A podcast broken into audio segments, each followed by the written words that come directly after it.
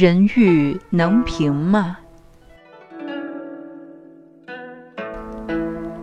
讲到做人难，现在做人是不太容易。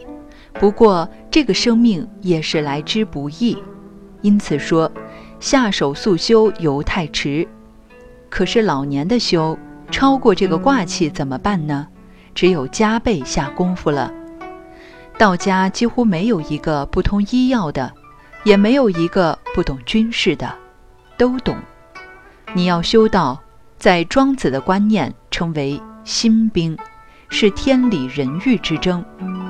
人的欲望非常大，把这个欲望净化了，才走上道业的路。所以佛经有句话：“染缘易旧。”这个欲望一旦沾染住了，越来越严重，道业就难成。所以修道做功夫，心里头有干戈之象。天理人欲之争，只有人欲平了，那个所谓天理道的境界才能出现。我常跟青年人说，我们有些错误的情绪思想，不完全是心理的，而是生理的变化限制了人。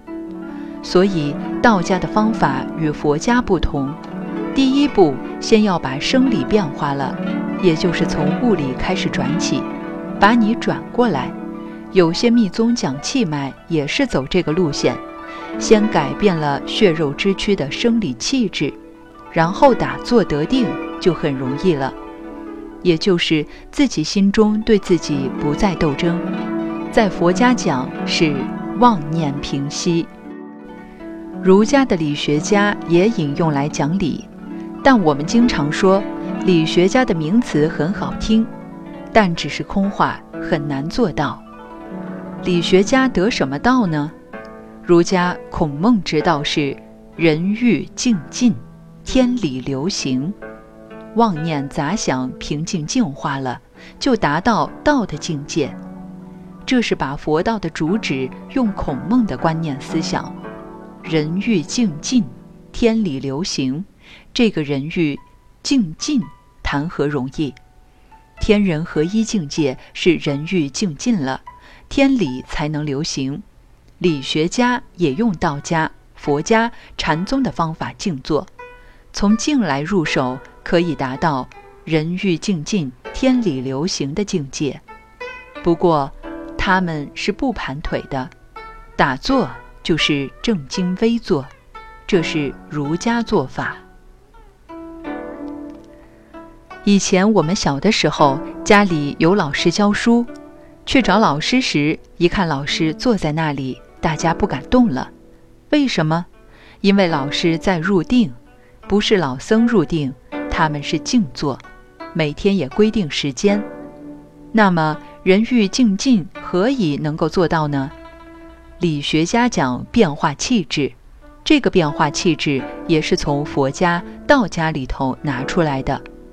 气质就是这个肉体生命实际的东西，怎么把它变得过来呢？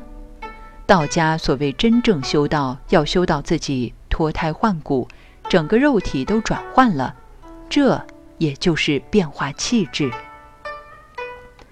道家把七岁做一个单元，这里就是告诉诸位要懂中国医学的儿童保健了，要培养小孩子身体健康，七到八岁是一个阶段。二七十四到十六，所谓少年的烦恼时代，身体变化这个阶段也要注意。女性的七的数字，男性是八的数字，所以我们讲，你这个人七七八八的，乱七八糟，不三不四，都是易经数理的观念。不三不四，因为第三爻、第四爻最难办，这是由内卦到外卦。乱七八糟，是说七不能乱，八也不能糟，七七八八就形容糟乱了。所以这些俗语俗话都有很多的哲学道理在内。男女两性的保养观念可以从七年缩小至七天一个变化，再缩小至七个时辰，也就是十四个钟头，乃至于七秒钟都变一次。我们现代医学也知道，一个人七年之中，身体大部分都换新细胞了。十二年一季，从内到外，没有一个东西没有换的。我们今天坐在这里，假定十二年以后我们还坐在这里，你是你，还不是你。这个生理的变化有它的法则。